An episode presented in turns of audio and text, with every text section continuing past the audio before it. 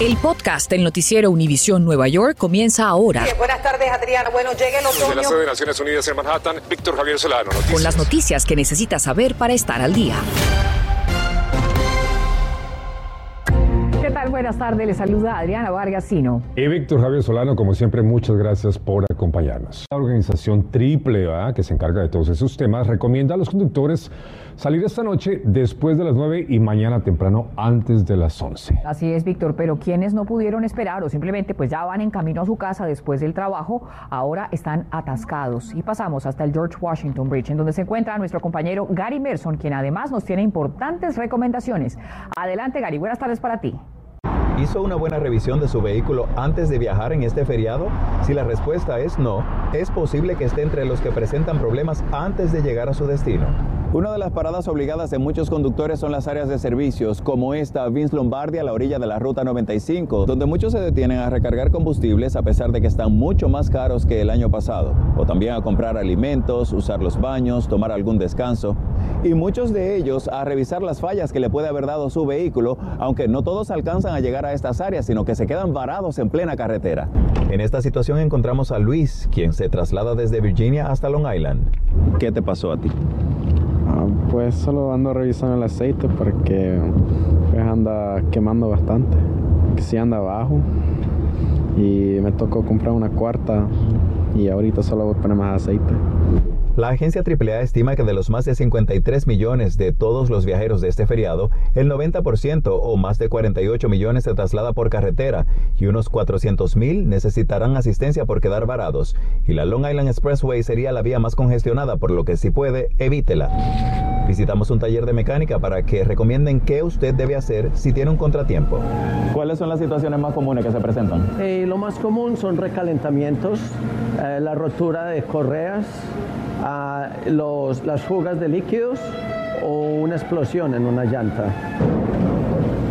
¿Cómo reaccionar si me pasa eso en medio de la carretera? Bueno, es muy importante mirar en el tablero, mirar que el carro no esté recalentado y que no tenga luces rojas prendidas. Las luces rojas regularmente son de emergencia, ah, como por ejemplo el aceite, la temperatura. Mirar que las ruedas estén bien, la presión y primero lo más importante es salir del peligro. El mecánico recomienda que si no está seguro de lo que tiene, pues no se aventure a completar su recorrido porque llamar a una grúa le podría salir más caro y ocasionar un problema peor. En vivo desde New Jersey, Gary Merson. Retorno con ustedes. Y los globos gigantes del desfile de acción de gracias de Macy's ya están inflados para el recorrido de mañana en Manhattan. El espectáculo, al que se espera una asistencia de más de 2 millones de espectadores, incluye 15 globos de personajes famosos, 28 carrozas, 36 estructuras inflables, cientos de payasos, bandas de música, grupos de actuación y, por supuesto, celebridades.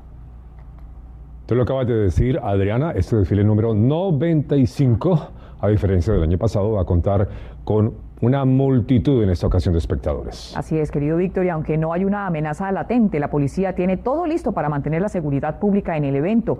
Y en vivo desde el Upper West Side, Alejandro Condis nos muestra cómo se inflaron los globos y lo que debemos saber acerca de este desfile. Adelante, Alejandro. Adriana Víctor, aquí hay mucha emoción y para llevar este espectáculo mañana a partir de las 9 de la mañana durante todo este recorrido de 2.5 millas. Pero la principal preocupación es esa cantidad de personas que van a estar de esa misma manera junto a las vallas en el día de mañana. Hablamos con una madre, vamos a escuchar lo que nos dijo. No se siente cómodo, se siente han tomado el cuidado necesario para, para que todo resulte bien. Ahí la escucharon, esa es la principal preocupación, pero hoy el alcalde de Nueva York estuvo en este lugar y garantizó que tanto desde el punto de vista de seguridad pública, las autoridades van a estar muy preparadas para cualquier eventualidad y desde el punto de vista sanitario también, aunque las personas que van a estar detrás de estas vallas, como van a estar en el espacio público, no se les va a pedir que tengan que estar vacunadas ni se les va a exigir que tengan que tener puesta su mascarilla, así que va a depender de las personas que respeten esas medidas sanitarias. Soy Alejandro Alejandro Condis. Continúen con más. La policía revela un video que capta el momento en el que un oficial de policía es atacado en una tienda de Brooklyn. Así es, el sindicato de NYPD critica el hecho de que nadie hizo nada para intervenir. Y para analizar esta situación, Filippo Ferretti consultó a un ex sargento de esta institución. Filippo, cuéntanos qué ocurrió y cuáles han sido las reacciones. Adelante. Así es, efectivamente nadie hizo nada y todo ocurrió ayer a las 2 de la tarde en este centro comercial en la tienda Target en Brooklyn. Un oficial respondió a una llamada de un hombre quien eh, estaba tirando al suelo algunos objetos. El, oficial intentó eh, varias veces em, poder calmarlo, pero nada. Este sujeto de 43 años lo amenazó con una botella hasta como pueden ver en las imágenes del video, lo agredió brutalmente. Lo que llama la atención eh, sin duda es que nadie hizo nada, nadie intervino, solo grabaron con sus teléfonos celulares. Pudimos conversar con un ex sargento. Escuchemos. Nadie eh, socorre a este oficial que está batallando con, esta persona. Eh, la gente lo que le interesa quizás sacar su cámara. algo que, que, que, se está viendo en nuestra sociedad en el día de hoy, esa falta de, empatía. Entonces, eh, un oficial uniformado que representa ya lo que es eh, el orden, la ley, la libertad, la democracia, y sin embargo, pues eh, forcejeando. Esa es toda la información que comparto con ustedes en vivo desde Brooklyn. Yo soy Filippo Ferretti. Seguimos con más.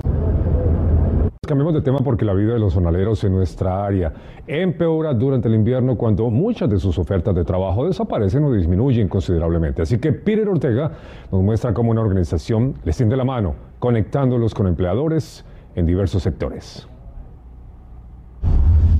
Paulo lleva dos semanas viniendo a esta esquina de la calle 69 y la avenida Roosevelt en Jackson Heights, con la esperanza de que alguien lo recoja para trabajar. Yo tengo que seguir viniendo todos los días, yo no puedo parar, no puedo quedar acostado porque si no, no. En el invierno la incertidumbre laboral y económica de los jornaleros aumenta. El verano hay mucho trabajo por fuera, mucho trabajo de piedra, bloque, ladrillo, pero en el invierno siempre bastante viene a decaerse. Es por ello que la organización NICE los ayuda a conectar con empleadores. Eh, hay muchos jornaleros muy talentosos que desafortunadamente no tienen como esa plataforma o por diferencias del idioma no pueden tener acceso de pronto a estos trabajos y nosotros los ayudamos haciendo ese vínculo. Los jornaleros de NICE pueden trabajar en áreas como limpieza, pintura, mudanza, trabajo doméstico, remoción de nieve, entre otros. Aquí estamos viendo el centro de trabajadores de NICE. Esto está ubicado en el 7121 de la avenida Roosevelt. Aquí usted puede venir si es un empleador que tiene alguna oferta de empleo que ofrecer a estos jornaleros. También puede acudir aquí si usted está en busca de trabajo en esta temporada difícil como lo es el invierno. También puede llamar a los números 929-399-6423 y 347-286-1479. Esta es una de las tantas paradas donde vienen los jornaleros en busca de empleo desde horas tan tempranas como las 5 de la mañana. Estamos en la calle 69 desde Broadway hasta Queens Boulevard. Muchas veces tú vas a un trabajo y las personas que te vienen o te contratan, como te digo, no te valoran. Te ofrecen que tú vas a pintar y de repente te llevan a reventar piso, a reventar paredes en construcción. Te ofrecen un pago y no te pagan lo que ellos dicen. Es por ello que la labor de NICE cambia la vida a muchos de estos jornaleros. Eh, hay que luchar. Uno tiene que ser más vivo que otro. Cuando se estaciona un carro, uno tiene que salir corriendo. Muchas veces estás una semana y no consigues ni un día de trabajo. Eso es lo que pasa aquí en la parada. Pero tú vas a NICE y NICE te ayuda. Tú vas en la mañana, te anotas y ellos siempre te ubican en un lugar. En Jackson Heights, Peter Ortega, Noticias Univisión 41. Y regresamos con las denuncias de abuso sexual en la escuela Babylon Junior Senior High School en Long Island, donde estudiantes que ya son adultos aseguran que fueron abusados por maestros y entrenadores. ¿Por qué duraron tanto tiempo en denunciar y qué podemos hacer los padres para proteger a nuestros hijos? Berenice Garner nos orienta sobre los señales que alertan este tipo de situaciones. Lamentablemente no es la primera vez que esto pasa. Personas cercanas a nuestros hijos y con autoridad terminan abusándolos y en el peor de los casos están en nuestras propias casas. ¿Cómo reconocerlo? Es lo que le preguntamos al psicoterapista y entrenador deportivo Jorge Piña. El 80% de la persona que abusa es conocida o el papá, o el mamá, o un tío, o un primo, o un coach, o un maestro. Esa es la gran verdad del, del, abuso y la depredación sexual. Son muchas las señales que un niño que está siendo abusado puede dar, pero solamente los padres son los que pueden reconocerla. Por ejemplo, que aparezcan con regalos o con dinero y no sepa cómo explicarlo. Mamá tiene que conocer a su niño los cambios psicológicos que dan. No quiere hablar con papá, no quiere comer, se está cortando, está depresivo, bajó la nota, no quiere ir a la escuela. Esos aspectos son señales claras que tú, pero ven acá, Juanito no es así. Me dijo, ven, ¿qué es lo que está pasando? Esas cosas hay que investigarla inmediatamente. ¿Y cómo prevenirlo? Es la pregunta. Pues hable con sus hijos de una forma calmada. No los juzgue ni los acuse y establezca reglas. Por ejemplo, no deben tener contacto sexual entre niños y adultos de esta familia. No mostrar sus partes privadas a nadie, a no ser que sea por una razón médica. No pedir que nos muestren o que toquen nuestras partes íntimas. Mientras sea un menor de edad, no debe dar aprobación a tener contacto físico con un mayor de edad. Ahora, si descubre o sospecha algo, no lo calle que es el momento de tomar conciencia y que papá vaya a la escuela, sepa cuál es su coach, cuál es su entrenamiento y conozca, investigue y que haga algún chequeo. Y ese chequeo usted mismo lo puede hacer revisando el historial del sospechoso, por ejemplo, en la página nsopw.gov.